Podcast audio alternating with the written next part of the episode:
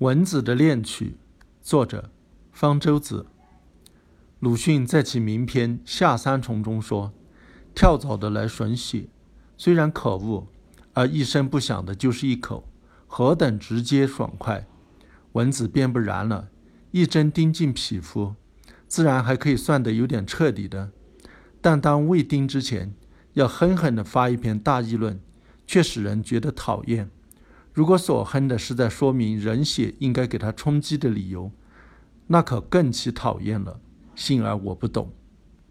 在夏夜被蚊子所扰的人们很容易对此产生共鸣。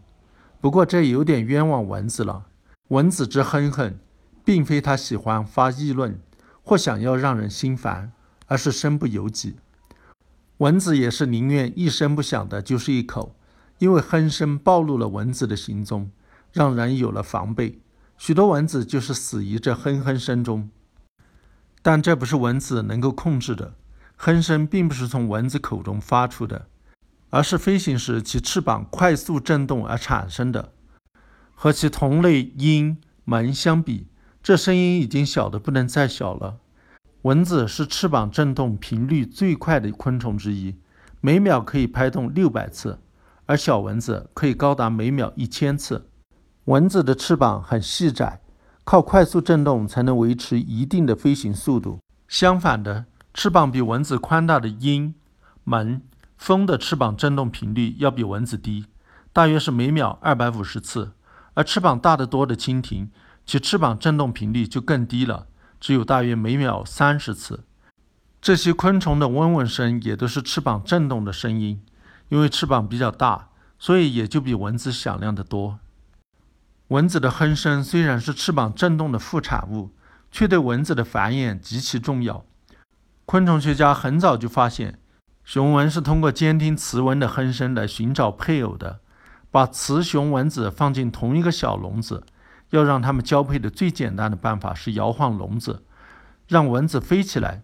雌蚊飞行时翅膀的振动声将会刺激雄蚊，以之交配。雄蚊对这种性感的声音是如此痴迷。甚至不理会是由什么东西发出的。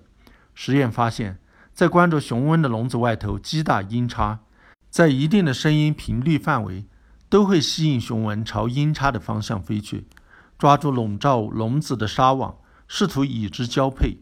不少人都有过这样的经历：在野外说话，说着说着，突然一只蚊子飞进了嘴中，那肯定是一只雄蚊。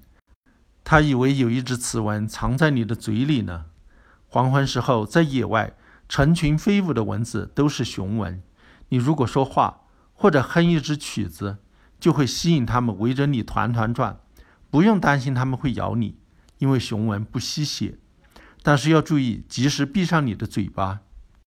怎么知道它们的确是不吸血的雄蚊呢？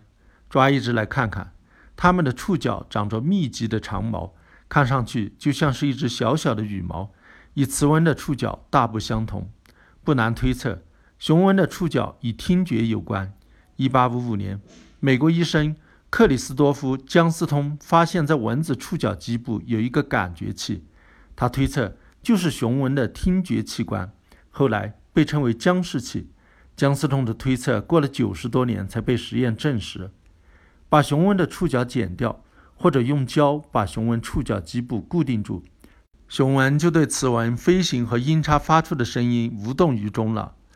把雄蚊触角上的毛基本都去掉后，它虽然不再对雌蚊有反应，但是还能被响声更大的音叉声所吸引。现在我们知道，雄蚊是靠触角上的毛来接收声波的，然后把振动传到僵视器中的感觉细胞。雌蚊的哼声太细，雄蚊的听觉必须非常敏感。雄蚊僵尸器中的感觉细胞多达一万五千个，几乎和人的耳蜗中的感觉细胞一样多。只要声波的振动让雄蚊的触角尖端发生七纳米的偏斜，它就能感觉到。这相当于埃菲尔铁塔塔尖出现零点七毫米的偏斜。以前认为雌蚊不会留意雄蚊的哼声，近来的研究发现也不尽然。虽然雌蚊的听觉不像雄蚊那么敏感。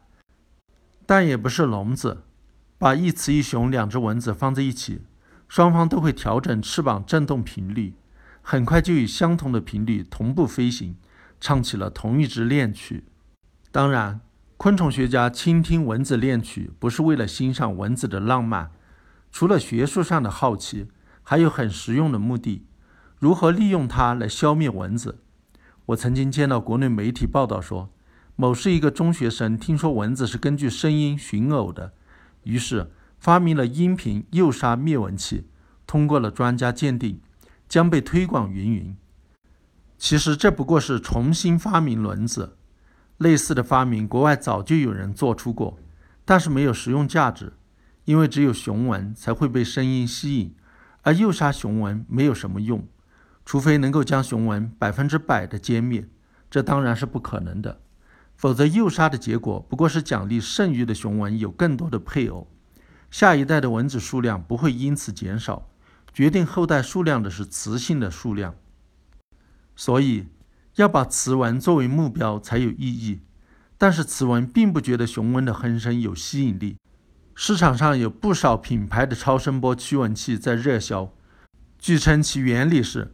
交配之后，寻找血源的雌蚊会躲避雄蚊，因此模拟雄蚊翅膀震动的超声波会把雌蚊赶走。但是雌蚊对人血的兴趣显然远远超过对雄蚊的厌恶。有许多项研究表明，这种驱蚊器丝毫也起不到驱蚊的作用，它们的唯一用途似乎就是吸引消费者的钱。